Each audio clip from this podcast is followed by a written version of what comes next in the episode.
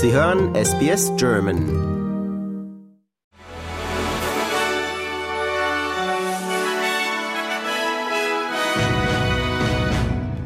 Sie hören den SBS German Newsflash an diesem Dienstag, den 1. August. Mein Name ist Wolfgang Müller. Ungeachtet heftiger Proteste und möglicher politischer Folgen ist in Schwedens Hauptstadt Stockholm wieder ein Koran öffentlich entzündet worden. Zwei irakische Aktivisten traten vor dem schwedischen Parlament zunächst mit Füßen auf ein Exemplar und setzten dann mehrere Seiten daraus in Brand. Die schwedische Polizei hatte die Demonstration, nicht aber das Verbrennen des Korans zuvor genehmigt.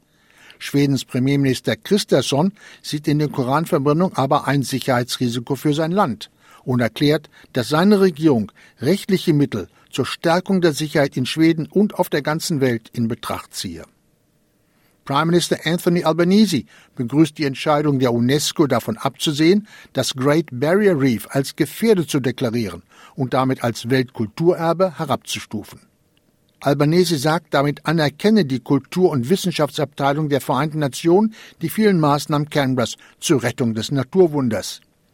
Das Riff an der Nordostküste Australiens wurde 1981 zum Weltkulturerbe erklärt, doch hat seitdem schon mehrere Riffbleichen erlebt. Bei diesem Stressphänomen stoßen die Korallen die in ihnen lebenden bunten Algen ab. Als Ursache gelten die Erwärmung des Meerwassers, der Zustrom ungeklärter Abwässer von den nahen Küsten und der Schiffsverkehr. Ärzte aus Zuwandererländern sollen in Zukunft leichter in Australien praktizieren dürfen um dem Mangel an Fachkräften in Krankenhäusern auf dem Lande zu begegnen. Um das zu erreichen, sollen bürokratische Hürden für medizinische Fachkräfte aus dem Weg geräumt werden, sagt das Royal Australian College of General Practitioners. Ein ehemaliger Sozialarbeiter wird von der Australian Federal Police beschuldigt, sich an 91 Kindern vergangen zu haben. Dem 45-jährigen Mann werden über 1600 Fälle von Vergewaltigung und anderen sexuellen Vergehen angelastet. Er habe seine Untaten, so die Polizei, zwischen 2007 und 2022 in Brisbane, Sydney und im Ausland begangen. Der Leitzins in Australien bleibt unverändert bei 4,1 Prozent. Damit hat die Reserve Bank auch im zweiten Monat hintereinander nicht an der Zinsschraube gedreht. Die Zentralbank begründet ihr Stillhalten mit dem Wunsch, erst einmal abzuwarten, welche Wirkung frühere Zinserhöhungen auf die Inflationsrate hätten. Dennoch schließt die RBA weitere Zinsschritte in Zukunft nicht aus.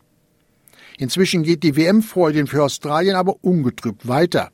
Nachdem Neuseeland am Sonntag zum widerwilligen Zuschauer seiner eigenen Party wurde, nahm Australien gestern mit Schwung die Vorrundenhürde. Nach einem überzeugenden 4 zu 0 Sieg gegen Kanada ziehen die Matildas bei der Heimweltmeisterschaft als Gruppenerster ins Achtelfinale ein. Mehr darüber später in der Sendung. Und das war der SBS German Newsflash an diesem Dienstag.